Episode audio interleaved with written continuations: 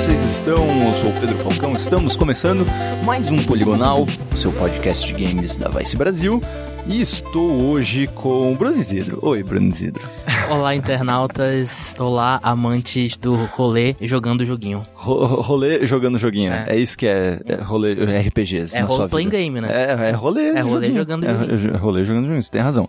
É, e hoje nós vamos falar sobre RPGs, mais especificamente vamos falar sobre CRPGs, ou Computer RPGs, RPGs de computador. Para isso trouxemos provavelmente uma das maiores autoridades brasileiras no assunto, que é ele, que é Felipe Pepe, entusiasta, ele mesmo me pediu para eu chamar de entusiasta de CRPG, hum, que fez uma pesquisa maravilhosa é, recentemente no seu livro. Olá, Felipe Pepe. Ah, bom dia. Tudo bom?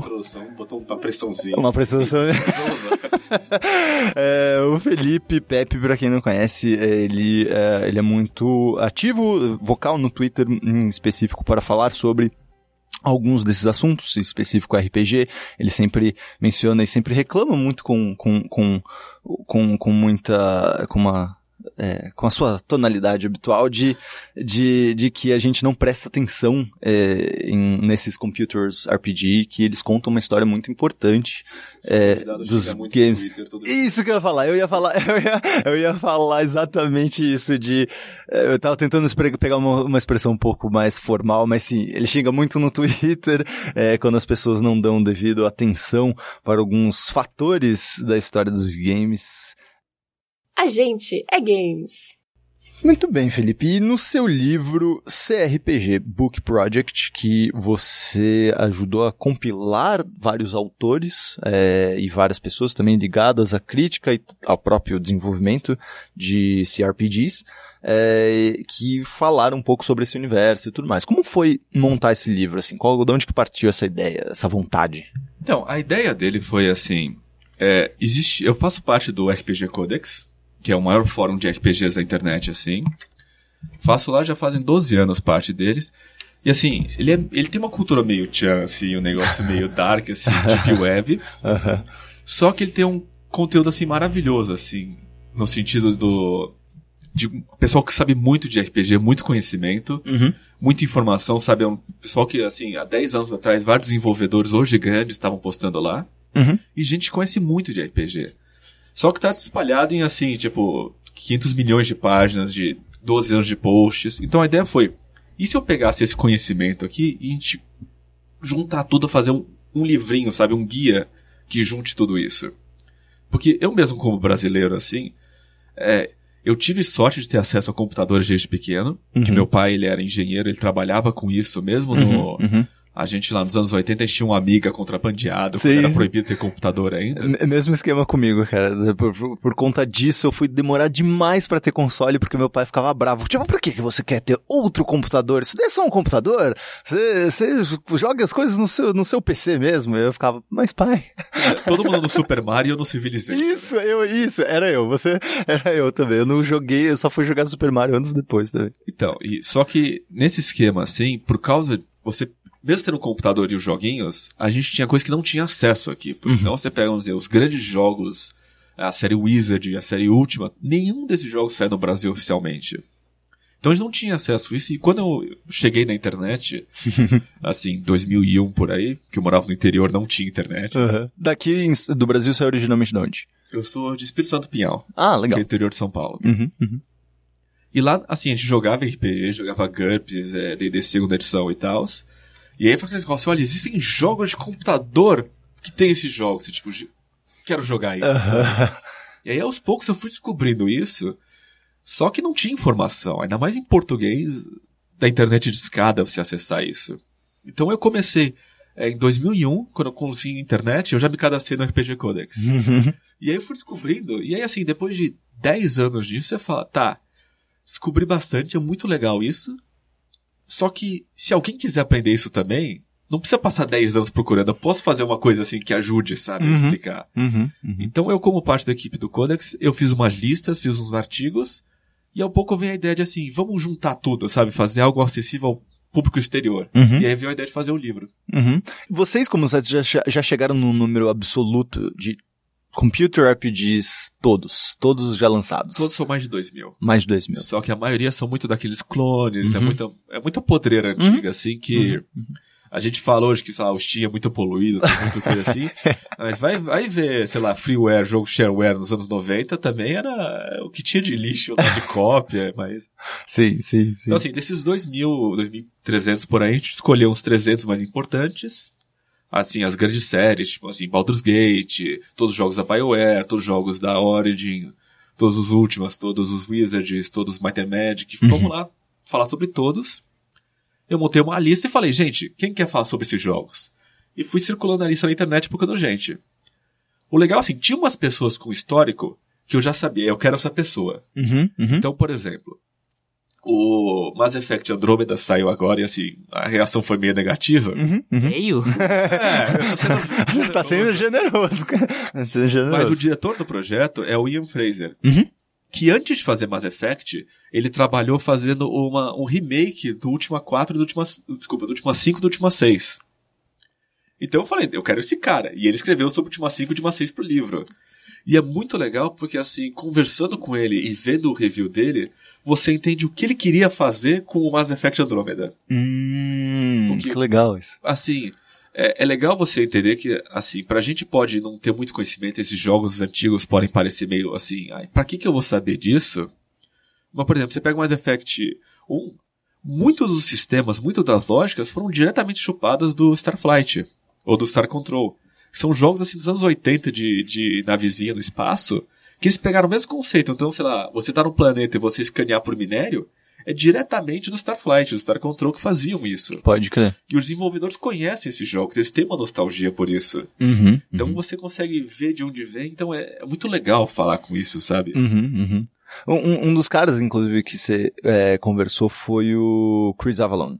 Pois é, o grande ídolo de todo mundo. E que é o- exatamente isso que eu ia falar, que é o grande ídolo, é, foi um dos criadores. Nossa, que- quantas coisas ele criou? Eu acho que o mais importante que ele fez foi o Planescape Torment. Aham, que é, assim, aham. o RPG com a melhor história dos jogos até hoje. Me desculpa quem gosta de Last of Us, mas Last of Us é um filme muito legal. É. Se quiser um jogo que, assim, É. como mídia, como Sim, texto, sim. Aquilo é Planescape Torment. Aham, aham. Pois é, que, que é considerado, é isso, é, o Torment, quando você fala de Torment, é o, o, o paizão dos RPGs, né, o grande RPGs. É, por que em específico? Isso foi uma, era uma coisa que eu até queria te perguntar. Por que que o Torment é- leva tanto esse, esse nome, essa fama? A grande coisa do Torment é que, assim, ele veio numa época, ele é de 99, que, assim, você pensar, na verdade, na história dos RPGs, a maioria deles, eles são muito repetitivos, muito simplísticos. É aquele RPG assim, você entra no calabouço, bota um- uma galerinha vai espancando todo mundo em linha, em linha reta até chegar no chefão e ganhar o jogo. Uhum, uhum.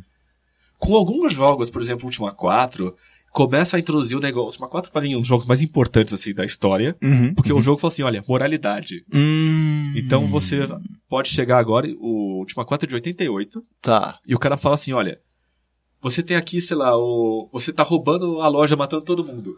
Então agora você é uma pessoa má. Então você não pode ter acesso à espada da virtude. Pra ter espaço, acesso à espada da virtude, você tem que agir como uma pessoa boa. Ah. Então era um sistema simples, você tinha que, sei lá, doar dinheiro, você tinha que doar sangue, umas coisas assim. É. Mas era, o como você joga, importa. Isso é uma coisa assim que tá na raiz dos RPGs hoje em dia, sabe? Então ele que foi ele que trouxe essa ideia de moralidade, o último 4 O em Última específico. 4 trouxe essa ideia de moralidade e foi sendo expandido durante a série Última, por isso que ela é tão Entendi. importante. Então, assim, Última 5, ele faz uma coisa que é, é revolucionária, assim, no dia de hoje ainda é muito atual. Que no Última 4 você meio que vira Jesus e você cria os 10 mandamentos, assim, tipo, as leis da virtude pra todo mundo obedecer. No Última 5, ele, o criador Richard Gere, ele inverte isso. Então ele fala, legal, a gente tem essas leis tão maravilhosas, essa nossa religião, só que elas vão ser corrompidas. Então vai vir um, um ditador e vai falar, essas leis agora são regras. Hum. São, são tipo, você tem que obedecer. Uhum. Dogmas. Exatamente. Então ele fala assim, por exemplo, olha, em vez de seja generoso, é tipo, ou você dá metade do seu salário, ou eu corto a sua mão. Ah. E aí que entra um papo que é muito atual, que é um papo assim, que é muito humano, assim, que é muito profundo e que é assim. O pessoal fala, ah, mas eu sou um cidadão de bem. Porque eu estou seguindo a lei, eu não tenho que me preocupar com isso, sabe? Sei, sei, sei. Então é um negócio assim. Isso você pega um jogo que acho que é de 89, fazendo esse debate já, Que é tão atual. que é Uhum. tão atual e é tão assim, vamos dizer, é mais adulto que você tem muita coisa hoje. Sim, sim, sim. Só que depois disso deu uma mortezinha, assim, tipo, dos RPGs ele deu uma baixa nos anos 90. E aí volta com, com Fallout, com Baldur's Gate e com Planescape Torment. O Planescape Torment, ele é da Black Isle? Ou ele, Ele é é da da Black BioWare? Isle. Da Black Isle que foi publicado pela É, Interplay, Interplay, que foi a mesma produtora que fez o Fallout 1 e 2, né? Sim, sim. Tá. A Interplay, que era, era, era um estúdiozinho que era, fazia parte da, da Interplay. A Black Isle. Nesse final dos anos 90, basicamente, as duas empresas que mais é, é, puxaram esses CRPGs é, é a BioWare com, com Baldur's Gate e a Interplay com, com os Fallout e o, e o Planescape, né? Mas Ou, o- tem outras? A Interplay publicou a, a Bioware. Hum, Ela que financiou. hum, Porque é uma coisa assim, é... Isso é uma coisa que eu tento é, falar no livro, que eu, eu, eu me formei em marketing. E em marketing, assim, pra gente entender o mundo, a gente tem, é, o, muito importante você ter o macroambiente e o microambiente. Então, assim, o microambiente seria a empresa e o que ela tá fazendo. Então, vamos dizer, a Bio que soltou o Baldur's Gate.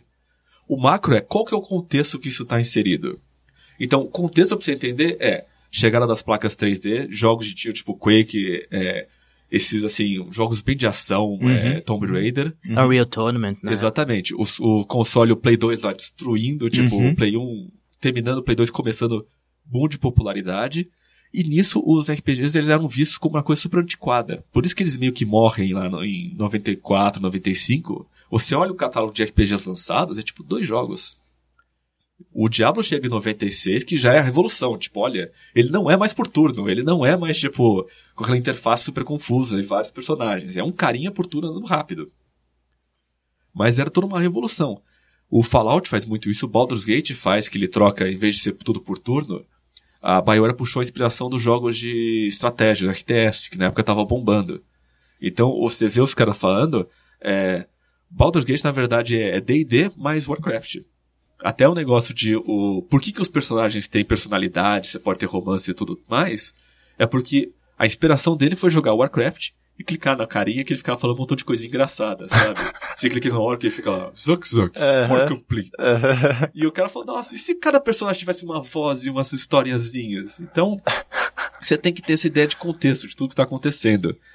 Nesse cenário, o que o, o Planescape Torment faz, voltando à pergunta, de- do, do Horas Torment, atrás. de... é que ele pega um jogo que ele, a ideia dele foi desconstruir tudo que tinha de RPG na época. Então, por exemplo, em vez de você morrer, não é game over, porque seu personagem é imortal. Em vez de ser aquela história que é assim, ah, você é um herói, que você nasce na florestinha e tem os elfos, tem os anões, você tá no, no, no, no Planescape lá, que é o, aquela setting lá do, de D&D, que assim, é totalmente louca, que você tá entre os planos, viajando. É, então assim, você começa o jogo morto, Aham. Aí você entra num bar, tem um montão de demônio conversando, um deles fala, ô, você deixou seu olho aqui. Cara fala, ah. Aí você paga pra pegar seu olho e o jogo pergunta, você quer colocar o seu olho de volta na sua cabeça? Você coloca, e aí você começa a ter umas visões e ganhar experiência. Então, é uma Nossa. visão de mundo muito diferente, Aham. que quebrava esses paradigmas, e os personagens dele ainda são os melhores já feitos, assim, até hoje, assim, é um nível que, assim, eu sei que muita gente adora BioWare, adora os personagens deles, e eles são muito bons. Uhum, uhum. Tipo, quem jogou Mass Effect, o Garrus é o maior brother deles. Só que os personagens Planescapes, eles eram, vamos dizer assim, é, eles têm um, lance muito temático, que o jogo inteiro, a, a- o tema dele é aquele negócio, é o que pode mudar a natureza do homem. E é um jogo muito filosófico, você vai jogando e fica pensando, tá, o que que muda? Porque a ideia é que o seu personagem ele é imortal, e toda vez que ele morre, ele acorda sem as memórias. E ele joga de um jeito diferente, e você vê como que as pessoas reagem, como que funciona. Você fala, tá, o que que define uma pessoa? E cada um dos companions que você vai encontrando os personagens lá, eles têm uma história disso, tipo, eu fui traído, mas agora eu quero ser bom, eu posso fazer isso, sabe? Uma pessoa pode se redimir. Então é um, é um papo muito cabeça, só que tudo com as suas escolhas. Então você pode ser um cretino, você pode ser muito gente boa. Se você for um guerreiro, você tem opções diferentes de um, alguma pessoa super inteligente. Isso pode parecer meio comum hoje, Uhum. porque é um que os RPGs vendem. Só que na época era revolucionário. E ainda é num nível muito maior do que a gente vê em RPG hoje em dia. Uhum, uhum, uhum. É, é, é, é curioso você mencionar todas essas questões é, do que compõe o RPG, de elementos de RPG, é, que me, me faz muito pensar sobre é o que a gente perdeu, ou o que se perde ainda, quando você traduz os antigos RPGs de, cana de papel e caneta pro para computadores e para consoles em geral. É, e essa eu acho que é a parte que mais se perde, né, quando acontece esse tipo de coisa, a questão do roleplay de fato, né? Sim, de você ter as suas escolhas. Isso, ainda mais do que escolha. É, é que a gente acaba, quando, como a gente conversa muito sobre mecânica e tudo mais, a gente acaba é, levando muito essa questão da escolha. Eu, eu, eu, eu, eu sinto que a questão do papel é quase uma coisa cênica, sabe? É realmente a, a interpretação de um papel, de um personagem, que isso se perde, ou pelo menos é mais diluído, de certa forma, quando você vai pro, pro computador, porque é isso, ele, no computador ele, ele, você precisa, é um software, né? Você, ele, responde tá uma lo... né? Isso, ele tá programado, ele responde uma lógica. Óbvio que você não pode suas habilidades cênicas, digamos assim, não, não, não, não, não, conseguem ser levadas em consideração. Quem sabe no futuro, mas enfim, no- por enquanto não é levado em consideração. É, era isso que atraía tanto essa galera do começo do CRPG, essa questão dos personagens, essa questão das escolhas, que era diferente do, dos, dos, dos de papel e caneta. O que que... Assim, o, você pegar o RPG assim, o que que ele é, por que que é tão difícil de definir? Aham. Porque é um negócio que, que evoluiu muito com o tempo. Então, se você pegar, por exemplo, a gente tá falando de escolhas e tudo mais, que hoje é o que define um RPG, É. até vamos dizer, sei lá, tipo, os primeiros 10, 15 anos você não tinha escolha nenhuma. Você vai jogar Era esse o ponto, era esse você o cria ponto. um grupinho lá de personagens, você cria seis personagens, Uhum. entra no calabouço e mata todo mundo. Acabou, não, não existe nenhuma escolha. Sim, Nem sim, assim, sim. de tipo, ah, eu mato. Não. Só que isso, assim, vamos dizer, era uma adaptação que a ideia era, olha, se eu quiser jogar o jogo sozinho na época, e eu não quiser fazer, não quiser fazer rolagem de dados e tudo mais, eu posso fazer isso com o jogo, o computador cuida de tudo isso. Então, assim, vamos dizer, essa, vamos dizer, é a primeira era. Tá, tá. Com o Ultima 4, que ele finalmente começa a ter escolha, tipo, olha, o que você faz importa. Tá. Que ele criou isso justamente porque ele ficava puto, que assim, ah, a história é que você é um herói. Aham. Só que a galera matava todo mundo na cidade pra pegar dinheiro, subir de nível e coisa assim, Uhum. ficou meio puto com isso. O que é bizarro porque a gente ainda tem essa discussão em Exato. games. Mas Isso que é bizarro, sabe? Isso que é foda, porque eu acho que é tão importante falar sobre Ultima. Aham. Porque é discussão que a gente ainda tá tendo que já foi meio que respondida lá atrás. Aí você tem todos esses jogos assim que eles dão uma evoluçãozinha. Por exemplo, o o que é muito famoso é o Wasteland, que agora teve o 2 que saiu. Mas ele é tão famoso na época que ele tinha uma escolha que ninguém sabia responder, que não tinha escolha certa. Porque o Ultima 4 ele era moralista. Você Tá. tem que ser bom. Uhum, uhum. O Wasteland ele cria a moralidade cinza assim no jogo. Certo, certo. Que na primeira cidade você chega lá e tem um cachorro que ele tá com raiva, ele tá lá doente, e tem o, o garotinho que adora o cachorro. Tá. O pai do garotinho chega assim, mata o cachorro, porque ele é perigoso. E você chega lá, você encontra o cachorro, o molequinho, o cara fala, pelo amor de Deus, não mata ele porque eu amo ele. O que que você faz? Você mata o cachorro ou você deixa? E não tem uma resposta certa nesse sentido, Sim, né? porque se você matar, você tá sendo cruel com o cachorro e com o garotinho, você deixar, o, cachorro pode matar o moleque. Uhum, uhum. Então, Que é curios- curiosamente o começo do Walking Dead da Telltale 2. É exatamente esse mesmo começo, de você, pô, você é uma criança, etc. Aí você fica, né? É, e é muito bom pra você mostrar um pouco da realidade daquele setting e tudo, que é cruel, mano. O negócio é cruel, né? De certa forma. Cruel no sentido de, tipo, você tem que tomar umas deci- decisões difíceis, né? e não tem resposta certa. Isso assim, um- vamos dizer, por um tempo isso foi meio que o auge. Aham. Depois disso volta um montão por causa dos consoles, o pessoal tentando competir com Doom, com Quake. Volta muito jogo de ação, Uhum, que não tem nenhuma escolha. uhum, uhum. A grande revolução que o pessoal assim, que eu fico que eu odeio a Bethesda, assim, que falo com todas as palavras. é porque eles destruíram isso que Fallout foi a revolução. O Fallout quando ele foi criado, ele tinha um conceito muito simples. Tudo no jogo devia ter no mínimo três soluções. Tá. Que aí virou que isso eu acho que é uma coisa que hoje se fala muito sobre escolha, Uhum. Só que é aquela escolha meio padrão BioWare, que é assim, você abre a porta e tem três textozinhos. Você quer ser gente boa, você quer ser cretino, ou você quer ser louco, sabe assim? É, é sempre bom, mal ou tipo aleatório. O que o Fallout trazia é a escolha de gameplay, Tá. que é muito diferente, que vamos dizer assim, você vai jogar Mass Effect, que é um jogo muito bom, eu curto muito Mass Effect, só que assim, você for o cara mais malvado do mundo, ou o cara mais bonzinho do mundo, o jogo é o mesmo. Uhum. Você vai pelos planetas, atira um montão de gente e acabou, sabe? Te respeitam da mesma forma, É, e final- a narrativa é a o mesma. mesmo, aham. Exatamente. Uhum, uhum. O que o Fallout fazia era ser diferente. que ele trazia a escolha de gameplay. Então você podia, por exemplo, assim, o cara fala, ah, você tem que salvar nossa. A... Você começa o jogo assim, você tem que encontrar o chip, salvar a gente. Você entra na primeira vila e tem uma menininha Shitty foi. Sands. Aê, É. Shady Sands. E você tem que salvar a Tandy que foi sequestrada, uma menininha lá pelos Raiders. Você chega lá, Que é o, ela é a filha do prefeito de lá. Pode É tipo, é básica de RPG. Você chega na cidade, a filha. Do prefeito foi A sequestrado. filha do prefeito foi, foi sequestrada, ou tipo, a filha do rei foi sequestrada, no caso, crer, foi por, por uns raiders lá. Pode só crer. falta uma taverna. Pode Mas crer. você chega nessa, você chega lá nos Raiders, e aí eu acho que é bizarro porque é um jogo de 97, Uhum. que eu acho que é um dos áudios ainda de você chegar perto daquele negócio do, do papel, Uhum. da liberdade. Porque você chega lá e é uma barraquinha dos Raiders lá. Você pode chegar lá, trocar um lero com o cara e falar assim, ó, te pago aqui o resgate, beijos, vamos embora. Uhum. Ou você pode pegar e desafiar o cara pra uma luta pelo, pra ser quem vai ser o líder dos Raiders. Ou você pode chegar disfarçado e você falar que você é o antigo líder dos Raiders e vai tentar destruir. Ou, isso são, vamos dizer, são opções de texto. Aham, aham. Ou você pode dar a volta, se esgueirar por trás, abrir o portão e libertar a moça. Uhum, uhum. Ou você pode entrar e matar todo mundo. Ou você pode pegar e ignorar a quest completamente. Ou você pode entrar lá, se aliar a eles e matar a mulher e fo... Sabe assim? Entendi, entendi. É uma opção. É esse- assim, é esse muito é o além nível. do gameplay, porque- é muito além das escolhas, porque Uhum. é como você vai jogar. Uhum, uhum. E o Fallout tem isso, que é uma coisa muito louca, que é um jogo que não tem dungeon. Ele não tem, tipo, coisas obrigatórias. O último chefão você pode pular. Eu acho muito legal, porque assim, esse esquema foi muito copiado depois, mas ninguém teve a coragem de fazer tão bem quanto o Fallout fez. Uhum, Então o último chefão lá, você pode entrar lá, lutar com ele, matar ele pronto. Ou você pode juntar dados científicos e falar lá com a Brotherhood of Shields pra provar pra ele que, que o plano dele tá errado. Você chega lá, aqui estão fatos. Eu trouxe aqui um disquete com fatos. Você prova pra ele que ele tá errado. E ele fala assim, desculpa, e ele se mata e acaba com todo o plano. Ou você pode pegar, ignorar ele completamente. Na base dele tem uma bomba nuclear. Você Aham. ativa, foge, você nem encontra o cara, você só explode e dá tchau.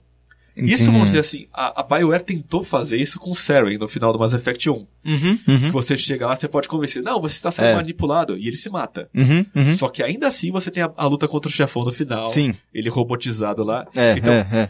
essa tipo de assim. Hoje em dia a narrativa é muito pesada. Você tem esse negócio que você tem, tem que ter o final maravilhoso contra, contra o último chefão e tal. Sim. Que eu acho que nessa época dos anos 90, que você pega em Baldur's Gate, em Fallout, em Planescape, eles tinham a liberdade de não fazer isso, sabe? A gente é games. Como você mesmo falou que chega muito no Twitter, você é muito crítico em relação a muitos RPGs é, mais novos, mais recentes e tudo mais. É, é por conta dessa falta de riscos que os, os desenvolvedores não tomam? Você acredita que pelo RPG ter ficado tão grande, tão popular, que ele acabou sendo obrigatoriamente encaixado em, em- em caixas e é difícil de sair dessas caixas? Eu acho que assim, a gente tem que tomar cuidado que o, os grandes jogos fazem isso muito, mas a gente ainda tem um cenário indie maravilhoso que fazem. Alguns dos meus jogos favoritos ainda estão saindo agora, são recentes. uhum. Mas, por exemplo, o que eu acho é que o, o padrão, assim, vamos dizer, todo mundo quer um The Last of Us. E o The Last of Us, assim, a parte jogo, assim, pra mim, é, co- lógico assim, eu respeito que cada um tem sua opinião. E o, por exemplo, quando você vai falando de jogos, tem aquela teoria lá que existe o pessoal que quer a narrativa, o pessoal que quer o gameplay, o pessoal que quer o PVP. Eu sou uma pessoa que fo- foca muito no gameplay. Uhum. Então, pra mim, eu vejo The Last of Us, é um jogo que tem uma história muito legal. E o Skyrim é um jogo que, assim, que ele, ele a versão RPG disso é o Skyrim. Uhum. Que é um jogo que dá toda, toda essa aventura, assim, só que é um negócio muito narrativo. Mass Effect também. Que, assim, é um jogo que você tem várias escolhas, mas elas não importam porque o importante é você salvar o mundo, lutar contra o Servant, tá, tá, tá, tá, tá. Uhum, uhum. Isso Mesmo em Skyrim, porque, é assim, é que eu não joguei. Eu joguei muito Skyrim, como qualquer pessoa que joga Skyrim, você não tem que jogar pouco Skyrim. Sim, Skyrim você joga muito. 100 horas, é, é isso. É, mas eu não cheguei de fato a esse, as, as, aos finalmente da história Mas e esse que é tudo. o grande problema do Skyrim. Porque assim, você for ver, os sistemas dele são muito interessantes. Aham, sim. Sim, Só que a narrativa dele é um lixo. Tipo assim, você não tá se preocupado em vou salvar o A história ou- não sei o que. entendi. Só que, por eles focarem na narrativa, por eles querem essa, essa coisa meio Game of Thrones, assim, Sim. um negócio mais grandioso, eles sacrificam o resto. Tá. Que, por exemplo, se você comparar, o, o grande comparativo, sei lá, é Morrowind, Tá. que também é da Bethesda, é Uhum. o Elder Scrolls 3. que é um jogo 100% gameplay. E a narrativa se dá através do gameplay. Então, assim, vamos dizer, o comparativo mais simples possível. Em Skyrim você é o Dragonborn, você é lá o Dovahkiin. Uhum. Por quê? Porque você nasceu assim. É, é, é. Você nasceu assim, então você pode sair, dar uns rodar, se brincar, matar a galera. E essa é a parte legal dos Skyrim. Aham, aham. A parte legal do Morrowind é que você é um postinha. Você começa lá, saindo do navio lá, e você é um lixo, e todo mundo te trata de lixo. Então assim, vai pra lá, faz isso aqui, os caras dão umas quests super tosca. Você tem que pegar o busão pra viajar, que é aquele, aquela baratona gigante, você vai de busão pros lugares. É- é- você começa bem proletário o esquema Sim, lá. sim, sim. E você se torna o deus escolhido do negócio lá pelo gameplay. Porque eles têm uma profecia lá que o escolhido é o cara que faz isso, isso, isso, isso, isso. Por você ter feito tudo isso, você se torna o escolhido. É uma assim, uma analogia tosca, assim, por exemplo, por que, que eu estou aqui falando com vocês sobre jogos? É porque eu sou um grande especialista? Não. Por ter feito um livro, eu acabei me tornando uma pessoa para falar sobre isso. Tá, tá. A, a lógica do Skyrim é a lógica assim, tipo, você é um especialista? Se você é um especialista, você pode escrever um livro. Se você não for, você não pode. Então, esse tipo de approach que é muito estranho, porque jogos, comparar com um jogo indie, que eu adoro. Pra mim, o melhor jogo, o melhor RPG feito nos últimos 10, 15 anos, assim, comparado com Dark Souls, que Dark Souls eu amo muito, mas é... Eu sei que ele não é muito RPG, mas eu amo muito. Uhum, uhum. Pra mim, o líder de todos é aquele Tales of Magial, que é completamente indie, super obscuro. Só que ele é um roguelike misturado com RPG normal. Uhum, uhum. Que você tem todas as opções, assim, tipo, do mundo que você quiser de jogar, praticamente. Então, por exemplo, você pode jogar como Necromancer, que faz uma filacteria pra virar um Lich. E aí, se você morrer, você continua jogando como Lich. Sabe, umas coisas assim, muito, muito louca. Tipo, quem que sentou pra programar isso aí? Não, é o- uma- minha classe favorita lá é o, é o Guardião do Tempo. Ah. que ele luta com espada e um arco, e ele volta com os cachorros lá. Ele se teletransporta, então assim, se dá um tiro de arco, você aparece do lado do cara pra bater com a espada. que da hora. e o, o- o poder máximo dele, assim, é que ele consegue dividir a linha do tempo em três. Tá. Então, vamos dizer assim, você tá numa situação ferrada, apareceu um chefe na sua frente, você divide a linha do tempo em três. Numa delas você foge. Na outra você tenta, tipo, atacar a melee, e na outra você lança uma magia. Você vê qual que deu mais certo, e você escolhe qual que você vai seguir. Nossa, que Então legal. é uns poderes assim que a grande graça do jogo é é você muito ter legal. todos esses poderes pra você usar e com parte desse gameplay nasce a narrativa. Tá. Então a narrativa do jogo é eu era um necromante que inflorei uma tumba, encontrei um livro, me tornei um lich. Com esse lich eu fiquei imortal, pude construir um golem Uhum. e matei o chefão. Sim. A narrativa dos caras vai sempre ser você é o Dragonborn que você matou o dragão. Uhum, uhum, uhum. Essa Sim. é a grande diferença. O Fallout fazia isso também. O Fallout pode ser, ah, eu encontrei o chip. Aonde? Como você fez isso? Sim, sim. Sabe? Essa é a diferença. Cara, eu acho que eu sei o que você quer dizer e o que talvez te irrite, porque eu, é algo que, por exemplo, eu senti com o Fallout 4. É, não é uma questão das escolhas em si, mas sim das consequências das escolhas. É, eu, é- eu sinto, por exemplo, que no Fallout eu senti falta disso. É, que você tinha todas essas coisas que você podia fazer, por exemplo, é isso que você falou, ah, no- mesmo no Fallout 4, você ainda pode resolver alguns puzzles, invadir alguma cidade ou fazer alguma coisa. Em- nesse 4 é mais burro e é sempre só stealth ou porta de entrada. Tipo, Sim, ele, sim. ele tem menos essa, essa questão dos diálogos, é menos, muito menos diplomático do que os, os outros é, Fallouts. E olha que eu joguei poucos outros Fallouts e isso fica bem mais claro. É, mas o que eu sentia falta era a questão dessas consequências. Você entrar e matar geral e você só ir pelos fundos e só pegar um tesouro, que é alguma coisa que você quer, e só fugir, é tratado exatamente da mesma maneira pelo mundo. Tem o mesmo impacto, o mesmo peso naquele mundo, né, naquela realidade. dizer, colocar de uma maneira assim bem simples. É, em RPGs mais tradicionais, assim, antigos, o que eu gosto muito, o importante é a jornada. Tá. Que assim, o co- beleza, você vai chegar lá e vai ter um chefão no final. Pode- talvez tenha, não, talvez não tenha. Uhum. Como que você chegou lá? Nesse jogo se importa. Então, assim, eu virei um lich, eu fiz isso, Tá. eu, eu destruí uma cidade, eu arranjei uma mulher, matei todo o negócio Uhum. lá. Uhum. Ok. No Skyrim isso não importa nem um pouco. Uhum. O que é importante é você começa o jogo, você é o Dovahkiin lá, e no final você mata o cara. Quantas tumbas você abriu, quantos cidades você salvou, qual lado você liu, nada disso importa. É isso, é, é. Então, assim, é um jogo que o importante pro jogo é a narrativa. Sim. É você, o seu Dragonborn.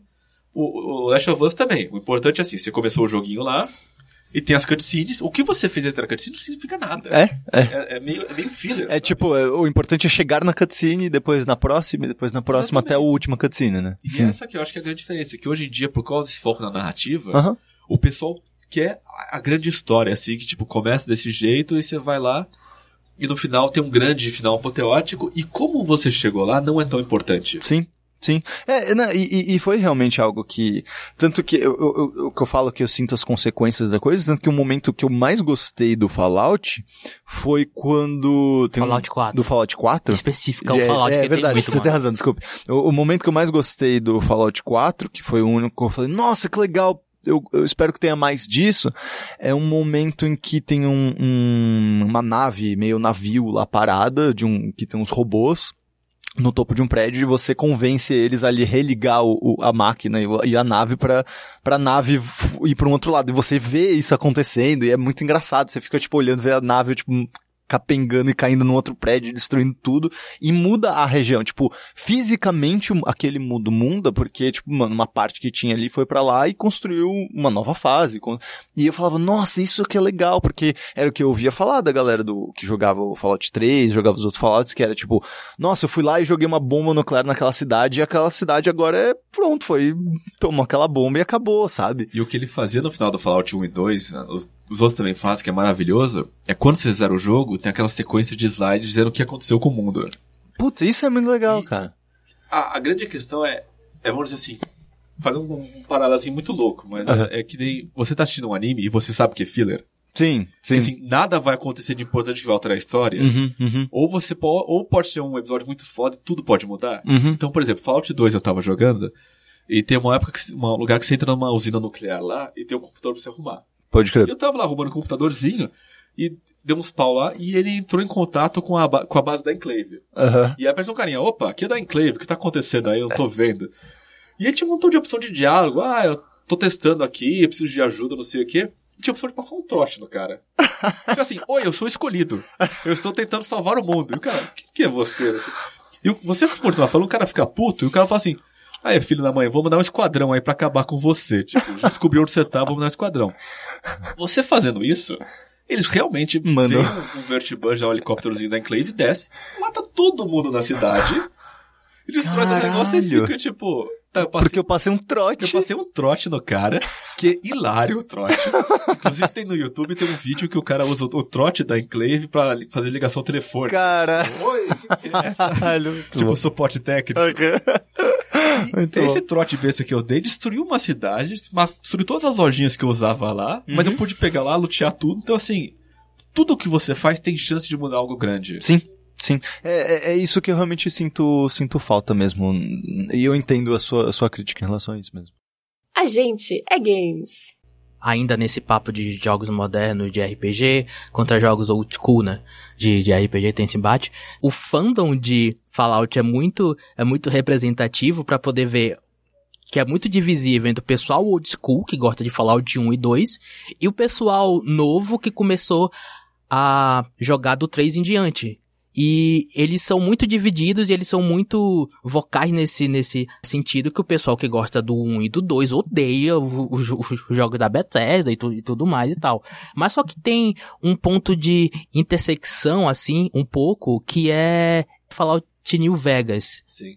que eu vejo muita gente que gosta do 1 e do 2 e que aceita o New Vegas. Eu não sei se é porque foi a Obsidian que fez, aí tem até o Chris Avalon tá lá, e tipo, um outro pessoal que era que era do que era do Fallout 2 que fez esse jogo. Como é que você vê Fallout New Vegas nesse sentido? Porque ele é ele é meio que uma intersecção dos dois, do, dos, dos Fallouts antigos, o 1 o 2, com, com essa coisa nova do, do 3 em diante? Eu acho. Eu acho que, assim, o Fallout New Vegas, ele é o ideal. Assim, o, ele, é o, ele tem as mecânicas acessíveis do, da Bethesda, mas ele tem o roleplay antigo do, da, da Black Isles. E é assim, o- por que, que gente como eu é, é chata e é crítica? Porque daria pra Bethesda fazer New Vegas. Eles que não querem, sabe? Eles que querem, eles preferem fazer, tipo, você compara. É, o New Vegas foi super elogiado por ter as opções de diálogo e tudo aquilo lá. O- a Bethesda disso vai pro Fallout 4, que corta a opção de diálogo. Então, assim, É uma escolha deles. Eu acho que a grande sorte agora é que assim, o ideal para todo mundo seria se tivesse mais jogos no esquema Fallout New Vegas. Que ele tem, tipo, vamos dizer, a grande produção e como tudo funciona assim do, da Bethesda, mas a inteligência da Black Isles. Só que eles não querem isso. E agora a Black Isles, a, a Bethesda tá focando nos, nos jogos mais super, mais acessíveis ainda. Só que a vantagem é, agora os fãs old schools também têm os jogos independentes. Então, assim, a gente pode então jogar, sei lá, o Under Rail, pode jogar o Age of Decadence, pode Wasteland 2 até, né? Porque que meio que Fallout é meio que o, o é primeiro Fallout, é meio que um sucessor é, espiritual eu de gosto muito do Wasteland 2, é mais uma coisa pessoal, mas sim, ele foi feito e isso é legal. Então eu acho que o ideal seria se a gente conseguisse ter mais jogos como New Vegas. Como a gente não consegue, agora tem esse racha, que não tinha antigamente. Vamos dizer, quando saiu o Fallout, o Fallout 3, em 2008 ou Oito. 2009, 8, só tinha o Fallout 3. Então, assim, vamos dizer, só tinha tipo, a opção mais, mais burrinha da, da Bethesda. Agora eu tenho a opção mais burrinha da Bethesda, mas também tem os jogos indie. Então você tem esse equilíbrio. Mas realmente, assim, o legal seria se a gente conseguisse ter jogos indies com orçamento maior pra chegar perto de New Vegas, ou jogos da Bethesda com, tipo, com mais foco, assim, tipo, em coisas mais old schools pra chegar mais perto, sabe? Ele seria o equilíbrio. É, é uma, uma coisa muito fácil de você é, perceber isso é que jogos da Bethesda, você só cria um personagem. E você joga por, tipo, 500 mil horas com aquele carinha. O Fallout 1 e 2 é um jogo que, assim, uma, um playthrough de Fallout tu não o quê? Tipo, 10, 8 horas. Só que eu tenho, tipo, 200 mil horas porque eu criei 300 mil personagens diferentes e cada um tinha uma história. Essa eu acho que é a grande, tipo, o pulo do gato. Que com New Vegas você pode fazer. No mínimo, você gosta muito do jogo, você vai se aliar com duas facções, ou você vai aliar com Mr. House. Então, assim, você rejogar o jogo de outro jeito já é uma, uma coisa muito, assim, mais old school, mais, tipo, da Black Island. A gente é games. É, sobre essa ainda, é, antes da gente terminar, essa questão ainda de console e computador e etc. É, uma coisa que me, que, que me chama atenção também é essa questão de computer RPG ser um, um nicho muito específico e ser um gênero muito específico dentro dos, dos RPGs. E hoje, é, e eu acho que fazia muito sentido realmente no, né, nos anos 90, começo dos anos 2000, de você separar o universo de computadores do é, o ecossistema, digamos assim, de computadores do ecossistema de consoles, porque eles eram radicalmente diferentes, né? Eles eram, como você mesmo estava falando antes aqui da nossa gravação no podcast, no Japão, é, as pessoas ainda não, não têm computadores pessoais, né? Eles usam o celular, é handheld, ou console. Então faz muito sentido realmente você separar RPGs de computadores de RPGs de consoles. Você acha que com essa, com consoles ficando cada vez mais computadores, computadores ficando cada vez mais console, é, você acredita que isso tá essa essa divisão do que que é um CRPG faz menos sentido hoje em dia, claro, claro que olhando pra trás é importante a gente usar esse tipo de Eu acho que é classificação. mais uma... Hoje em dia é mais uma declaração de propósito, sabe? Tá. Então você fala assim, eu vou fazer um CRPG. Então quer dizer, ele é exclusivo pra computador. Uhum, uhum. Você vai usar um montão de botão do seu, do seu teclado sem nem saber que existia. Sim, sim, sim. Então, por exemplo, assim, um dos mais clássicos seriam os roguelikes, mas assim, os roguelikes tipo old school mesmo, de, de andar de bloquinho e tal. Uhum, uhum, uhum. Então é mais uma declaração de intenção, o que, que eu quero do meu jogo. Entendi. Só que, pegando esse negócio do console, é muito interessante, que se você voltar na história, lá pra tipo, vamos dizer, 86, 88, tinha a mesma questão, só que ao contrário. Porque os jogos japoneses, eles vêm dos jogos de computador. Uhum. Então, se você pegar assim um Final Fantasy, a coisa mais próxima que de um Final Fantasy, o, ele é a junção, o Dragon Quest principalmente. O Dragon Quest é a junção de Ultima com Wizard, que Uhum. são os dois primeiros RPGs de computador. E você junta isso e você tem tipo o que vira a raiz do RPG japonês. Que ele vai nessa toadinha, até hoje mais ou menos assim, você pegar o sistema de combate por turno, é lá do Wizard. Uhum. Uhum. Então, naquela época é engraçado porque quando saiu, começou a surgir os RPGs japoneses como a gente conhece, Uhum. não tinha muita diferença com os RPGs de, de computador, a não ser o controle. É, então, é, realmente era uma questão dessas de pequenas diferenças de plataforma mesmo. né? Sim, porque o, se você pegar um jogo bem antigo assim, na época, alguns deles nem tinha mouse. Uhum. Então, assim, pra você jogar, você tinha um papel do lado do computador que ficava assim, a tecla de comandos. então, aquele negócio, tipo, A para abrir porta, tipo, B para é, abrir é, bag, para inventar, sabe? E era muito complicado, realmente. Só que aí, a grande sacada do Dragon Quest, que não só ele é um jogo divertido com uma arte maravilhosa, mas ele é um jogo que ele bota, tipo, tudo isso em dois botões no Nintendinho. Pode crer. Que é tipo menu e ok, sabe? É, é. Isso que, que é foi o grande pulo, que com base nisso ele começa a, a evoluir e dar essa. Aí começa a influência japonesa de arte. Tá. Sim, sim. É aquele primeiro do, do- que o, o pai do RPG japonês é um cara chamado Ah, o Black Onyx. é exatamente é esse, Esse é meio- é, o- é um cara chamado Hank Rogers que É era meio controverso. ele é, ele é meio ele é um cara meio controverso você tem razão velho. Porque ele chega. Ele é aqueles caras assim, tipo. É uma coisa muito americana, né? É. O cara vai pro e fala assim: eu fiz o primeiro RPG japonês. Só que não foi. uhum, uhum. Você olha assim, tem tipo 5 anos de RPG antes dele. É que o dele tem umas coisas assim que ficaram popular porque ele fez um marketing legal, que é coisa americana. muito né é isso que eu falar é Ele muito já tem, americano mas faz um marketing em cima, então ele vira o grande criador. mas o. Que a grande. A, a ideia dele foi que ele. Ninguém sabia o que era um RPG na época. Uhum. Só tinha uns joguinhos assim super obscuros. de, de que a galera só tro- dividia trocava por disquete era uma coisa muito É, informal Então ele assim. vai numa revista e fala assim: ó, senta aqui e cria seu personagem. Aham, E ele bota uma criação de personagem no coisinha pro japonês pra ele criar um japonesinho lá e lutar. E com isso, a revista pegou e fez um guia, tipo, olha, agora tem um negócio chamado RPG, que funciona assim, você cria seu personagem, e esse artigo meio que criou toda a popularização do negócio do, do lá. RPG japonês Mas tem muitos RPGs antes, eles são muito interessantes. Toda essa época, assim, você que é um. Você é um desenvolvedor está ouvindo a gente, quer ter umas ideias muito loucas de RPG, de jogo simples, procura os jogos de tipo. de 75 até 82, mais ou menos, que é um botão desenvolvedor no mundo inteiro tentando descobrir o que que é um RPG. pode crer Então eles criam umas ideias assim, tipo, animal que, assim, o pessoal chama em inglês é, é, é o camo evolucionário morto, sabe? Uhum, tipo, uhum. que, sei lá, os australopitecos que É. morreram lá e não vieram, viraram Aham, humanos. Entendi, entendi. Tipo, o que não foi o RPG tá ali, né? Exato, mas tem uns muito loucos assim que eu adoro, que tem tipo um chamado Fracas, que o cara fez um jogo de, de dungeonzinho que você vai matando todo mundo. Só que todos os é, todos os personagens são NPCs ativos e com, com é, rotinas, com objetivos. Então o pessoal fala, não, sei lá, tipo Shadows of Mordor lá que tem o sistema Nemesis. Uhum, Fracas fazia isso acho que em 79, uhum. 80, uma coisa assim. Que todos os animais da dungeon estavam vivos e fazendo coisas e subindo de nível, lutando e coletando loot. E, e todos eles tinham nome. Então, assim, tinha o rato branco, o rato preto.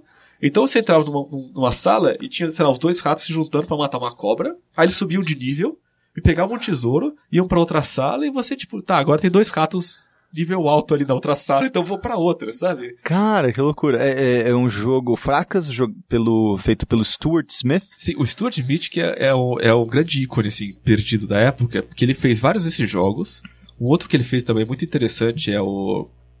É o Return of Heracles, Tá. que é mais ou menos a mesma ideia, só que você joga com 12 heróis da. Não, desculpa, você joga com. acho que São 28 heróis diferentes da mitologia grega. Uhum, uhum. Então, assim, desde tipo. É, Hércules, Hércules, até Jazão. Perseus. É, todos esses eus aí da vida. como dizia o filme do Hércules. É verdade. E, o... e você cria lá e você tem que completar os 12 trabalhos de Hércules. Uhum, Só que também tem um montão de outra coisa acontecendo e você cria um- vários personagens ao mesmo tempo que você controla. Então, se assim, o Perseu vai lutar no, no, no labirinto, enquanto isso, sei lá, o Hércules vai, tipo, limpar os estábulos.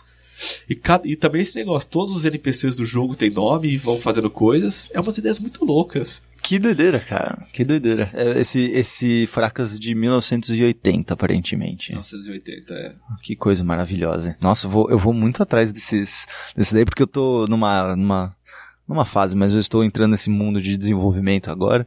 E eu tava muito afim ju- justamente disso, de pegar essas ideias de RPG. outro, outro que eu acho maravilhoso chama Dungeons of Daggoroth. Aham. Que a ideia dele é assim, ele é um jogo de primeira pessoa de labirinto que você vai explorando. E você não tem pontos de vida. Você só tem o seu coração que fica batendo na tela. E o jogo ele é em preto e branco e só tem um sonzinho, só fica pi, pi, pi. Aham, aham. E assim, quando você faz coisas que te cansam, tipo correr ou atacar, seu co- coração acelera. Se você toma dano, ele também acelera mais. Pra baixar, você tem que ficar no lugar quieto descansar. Então a vida meio que regenera, só que você dar dano e atacar também te cansa. Você fugir dos monstros também te cansa e causa dano.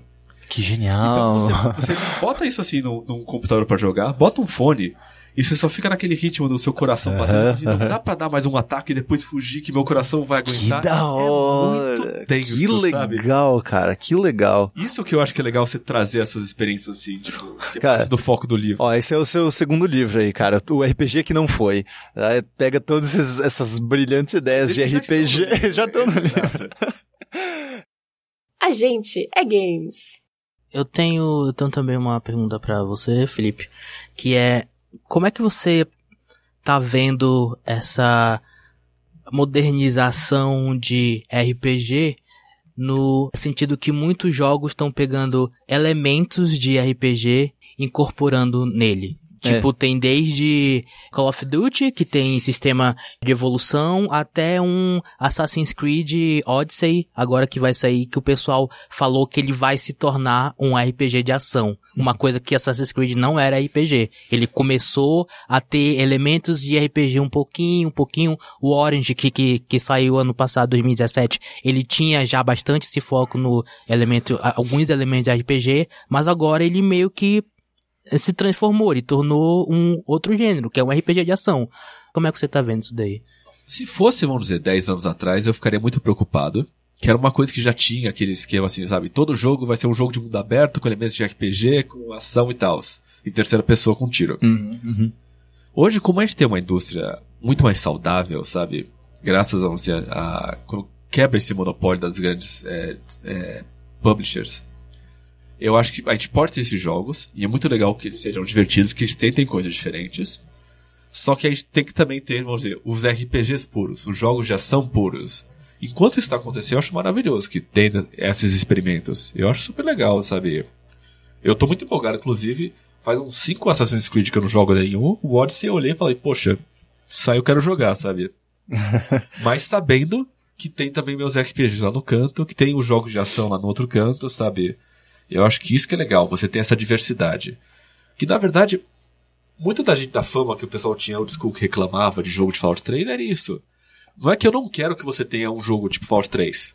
É que Fallout 2 era o meu joguinho, sabe? Que agora não existe mais e virou o 3. A partir do ponto que você tem uma coisa equivalente ao 2 pra mim, você pode ter uma coisa equivalente ao 3 pra você, sabe?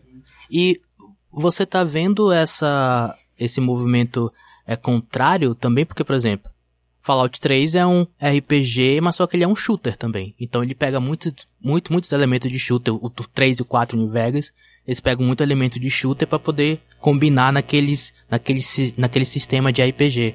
Você vê outros exemplos também de RPGs puros, vamos dizer assim, entre aspas, que pegam elementos de outros gêneros, seja shooter, seja ação, exploração, que estão incorporando neles para deixar mais rico? Isso sempre aconteceu, eu acho normal. Por exemplo, no começo eu falei do Baldur's Gate, que era um RPG que pegou o RTS, que era a grande coisa popular da época, e falou, então controla to- todos os peleguinhos de uma vez só, eles falando coisinha. Se você voltar antes, é, Dungeon Master, ele incorporou o mouse e, o, e a interface tipo, de toque lá do, do, do, do Amiga, do Windows 3.1, que assim, você sempre tem coisas sendo incorporadas nesse sistema. O, último Underworld, ele pegou a, a- o negócio de começar engines 3D em primeira pessoa, que estava rolando na época com Doom também. Então, eu acho que sempre tem esse movimento, e eu acho que é um movimento muito legal, que assim, que... É, tanto assim, eu acho que isso em tudo, assim, inclusive em música, é muito legal você pegar uma coisa que não, você não tem a menor ideia do que seja, e tentar combinar com outra coisa para ver o que vira. Um dos jogos que tem no livro que eu adoro, chama Zanzara, da Hidden Portal, que ele é mistura de Pokémon com Quake Arena. Que é uma coisa muito louca, assim, que é sensacional. Eu adoro aquele jogo. Caralho. Que assim, você é uma... Qual que é o nome? É Zanzara. Zanzara. Tá. É com Z. Dois Zs. Até procurar, já. A ideia é, você é uma menininha no mundo mágico, coletando criaturas mágicas em Pokébolinhas. E aí, quando você vai lutar a batalha Pokémon, não é que tipo, ai, fica a telinha parada, não. A sua fada, você vê ela em, em terceira pessoa, entra numa arena de combate e você tem que tirar magia nas outras fadas pra derrotar. E tem tipo fada, demônio, bruxo, umas coisas assim. É, é um jogo assim que você fala, gente, quem que é o louco que criou isso? Eu acho assim, a grande o grande erro dele foi pegar e juntar Quake com Fada, que criou um negócio assim, quem gosta de Fada será que gosta de Quake? É. Gosta de Fada. É uma intersecção muito curiosa. É bem assim. curiosa. Eu, tô- eu tô de boa lá, não tem o menor problema. Mas, cara, é um, é um tipo de jogo assim que eu adoro essas experimentações. E eu acho que tem que ter mais. E tem uns CGs e tudo, é tipo, é bonitão o jogo. É, ela Bonito. começa na Inglaterra e ela é sequestrada e levada lá. E é umas coisas assim, você fala, gente, quem, quem que criou isso e cadê o dois, sabe? que porra é essa e onde tem mais, né? que bacana. A gente é games. Voltando um pouco pro, pro seu livro, tem mais ou menos quantos jogos no ah, está 380, eu acho. 380 jogos. É, como é que ele funciona? Porque ele tem essa parte de reviews, eles têm uns textos também, é no começo meio que pra dar um contexto do que é o RPG, o que é o CRPG. Qual é que é o objetivo principal dele? O objetivo, assim, eu me inspirei muito naqueles livros lá, tipo, Mil e Um Discos pra Ouvir Antes de Morrer. E um desses de música que eu adoro, que eu sou fã de rock progressivo, que ele chama é, Strawberry Bricks Guide, do Progressive Rock. Pera, só, só dizer só esse adendo aqui, além de você pirar em RPG, você curte rock progressivo. Mas rock progressivo... Caramba, é uma cara, é isso que eu ia falar, é muito, é muito, você tem gostos bem, E RPG é o rock progressivo dos games. é muito mesmo. Se você você curtir, tipo assim, vou botar o disco aqui do Yes, os dois lados, assim, tocar por quatro horas, enquanto você joga uma dungeon, é perfeito, cara. É, é o que eu fazia com meu pai, cara, é exatamente isso. Mas o- a grande ideia era ser esse meio guia que, tipo, ser um guia pros iniciantes, mas também tem uma coisa pros veteranos. Porque, assim, tem muita gente que conhece muitos jogos, muito mais que eu até. Só que não tem essas curiosidadezinhas que a gente foi colocando, esses pequenos. O processo seletivo de colocar jogo foi assim: primeiro os mais importantes, depois, assim, os que venderam muito, ou que foram culturalmente importantes. Depois só as coisas estranhas, bizarras, que nem esse Zanzara. Que ele não vendeu nada, que é super de nicho, mas é muito louco o cara juntar Quake com Pokémon, sabe? Eu tô olhando aqui, um- um- enquanto a gente tá conversando, é, uns vídeos desse Zanzara. Vale muito a pena vocês procurarem no YouTube enquanto a gente tá conversando. É, e eu fico pensando aqui, olha que Pokémon Let's Go vai ter que comer muita farinha pra chegar nesse Zanzara aqui, viu? É muito doido, é muito Nesse sentido, eu só achei vacilo você não colocar o, o Knights of Pen and Paper do, da, é do pessoal da Behold, porque ele é um RPG que eu acho que ele teve um, um certo impacto, porque ele consegue traduzir muito bem a parte de RPG pra parte mobile, É. principalmente na, na, na época que ele saiu, Uhum. 2012. E foi muito acho que- interessante a transição que ele fez depois ao contrário e que vendeu bem pra caramba, né? Que foi o do Knights of Pen and Paper Plus One, se não me engano. Que Sim. foi a versão adaptada Steam. de, de Steam, exatamente, do mobile pro PC e que era, era muito interessante também. Que, que, não, fala aí. Não, eu cheguei a jogar esse jogo, eu, eu joguei o mais um também pra Steam. Aham, aham. Só que tem muito jogo que não entrou. Assim, muito jogo que eu quero colocar ainda assim. O jogo ainda tá- o livro ainda tá sendo expandido. Uhum. Esse do Knights of Pen and Paper, esse e aquele Dungeon Land também é feito Sim. por brasileiros, Também do Marco Venturelli. que aqui lá eu colocaria como crítico, curiosidade, porque é muito, é muito interessante a, a história do jogo. O, o sistema dele, assim, que inclusive a BioWare depois tentou copiar, É. na cara larga, assim, a, aquele, o Fable Legends também, os dois quebraram, mas o, continua lá o Dungeon Land, que eu acho uma ideia muito louca, só que, assim, entre todos aqueles RPGs, eu acho que eles não têm a mesma representatividade, a mesmo peso. Então, assim, se eu tivesse, vamos dizer, mais 50 páginas pra colocar, talvez eu colocasse eles. Mas tendo que fazer um corte, porque o livro tem 510 páginas, já é um calhamaço. E agora a gente tá fazendo a versão impressa, então, assim, tá muito complicado, eu já tive que cortar muita coisa, dar umas as- ajeitadas assim.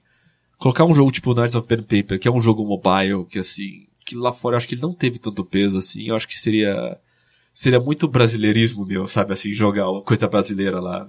A versão 1.0 do livro foi lançado quando? A o, assim, durante o desenvolvimento a gente fez várias versõezinhas, Certo. é, ia lançando, sei lá, 100 páginas, 150, 200. A última, a, a versão final, assim, vamos dizer, tipo, digital mesmo, o lançamento, aconteceu em fevereiro desse ano. 2018. é 2018.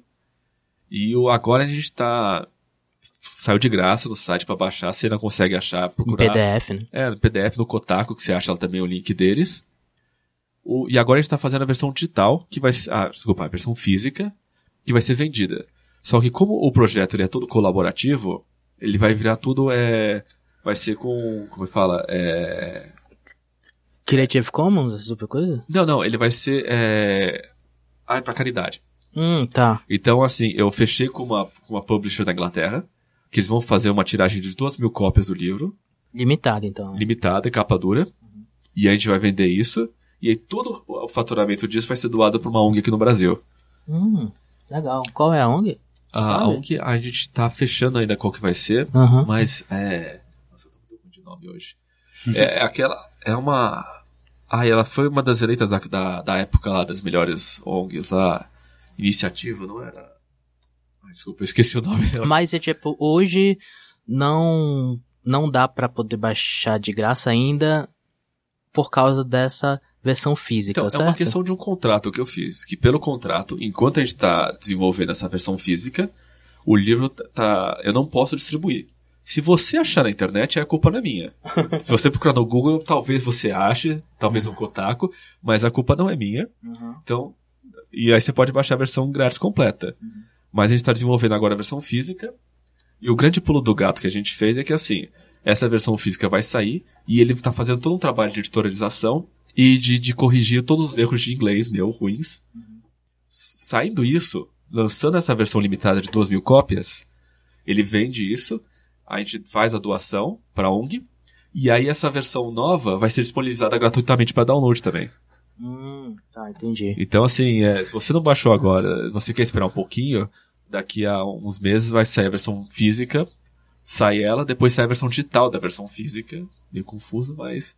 E aí essa aí vai ter todas as atualizações, vai ter artigos novos, vai ter toda a correção, co- a correção de texto, Certo. uma capa nova com um artista bem legal polonês que te arranjou. E, e nesse caso você pretende expandir e fazer novas edições depois? Porque, pelo que eu vi, ah, o livro vai de 1975 até 2015. Correto. Você pretende fazer mais enquanto outros, outros jogos saem? Sim, no É futuro a escondidos? gente planeja fazer isso.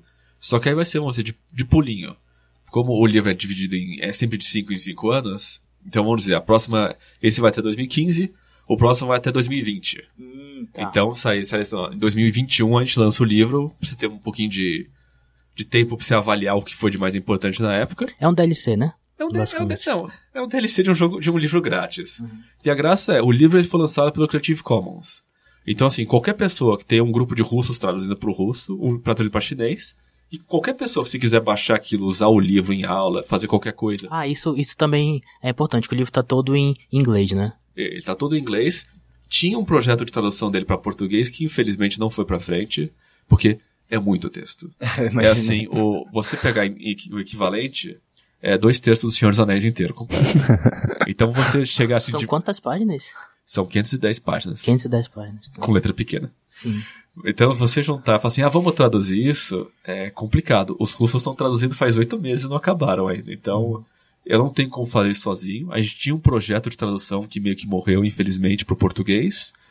Mas vamos continuar vendo se a gente consegue fazer alguma coisa, porque realmente é. É que eu demoraria mais de ano pra sentar a mão e traduzir, então não é viável. A gente é games. Felipe Pepe, que bacana é, essa conversa, foi muito, muito divertida. É, eu, no meio do nosso papo aqui, eu comecei a comprar um monte de RPG, que eu sou muito... Eu sou, Apoia a indústria. é, não, cara, eu sou muito. Eu sempre fui. é, foi a minha porta de entrada também pra pra drogas mais pesadas. é, é, mas existe mais que isso, mas, mas foi realmente minha porta de entrada por conta do- da- de quando eu jogava PC. Eu basicamente jogava. Adven é, os, os LucasArts, né? Os Adventure da LucasArts, umas, uns simuladores de, de caça que nos anos 90 Por era. jogava aquilo? Eu cara? não Até sei, eu não né? sei. Meu pai também jogava Falcon 22. É Tipo, isso, quê? é, é o que o meu pai botava pra eu jogar e eu, tipo, pai, eu nem. O que, que eu tô fazendo aqui? Decol- pousar um É. eu nunca pousei na vida. Não, e, e eu era, e era meio assustador você com 8 anos de idade, tipo, metendo um monte de bomba e um monte de. Não, você tem aqui essa fábrica tal, mas tem alguém nessa fábrica? É, Deve ter, né? Mas enfim, é o Iraque, você pode meter um monte de bomba. Nos 90 é meio estranho. E, e esses CRPGs que até hoje, é, para mim, são muito. É o meu craque, meu craquinho realmente é RPG, infelizmente. É, muito obrigado, de verdade. Como que as pessoas podem, é, primeiro, ter acesso ao CRPG Book Project? E como as pessoas podem ter mais Felipe Pepe nas suas vidas. Eu não sei se alguém gostaria disso, mas é. o, primeiro, o meu nick em todos os lugares é Felipe Pepe, tudo junto. Fica Então, Felipe PP. Felipe Pepe, isso no Twitter, em todos os lugares assim. E o livro é aquele negócio. Por contrato eu não posso destruir pra ninguém, Uhum. mas você procurar no Google, no Kotaku e achar, a culpa não é minha. Muito bem, muito E bem. a versão física tem previsão pra poder sair quando? Vai sair esse ano ainda, mas a gente vai soltar a data de lançamento no final do mês. Tá junto ok. com capa, com anúncio e tudo mais, preço e tudo mais. Mas final do mês. É, final do Aqui no Brasil o pessoal vai poder comprar ou é só lá ano. Não, vai poder. Lá na é, Inglaterra. internacional. internacional, tá? Vai ter aquele fretinho meio Hum. cretino, Meio cretino. Facada assim. né? Eu não posso controlar isso. Muito bem. Muito obrigado, Bruno Isidro, por mais um podcast. Por nada, Pedro Falcão.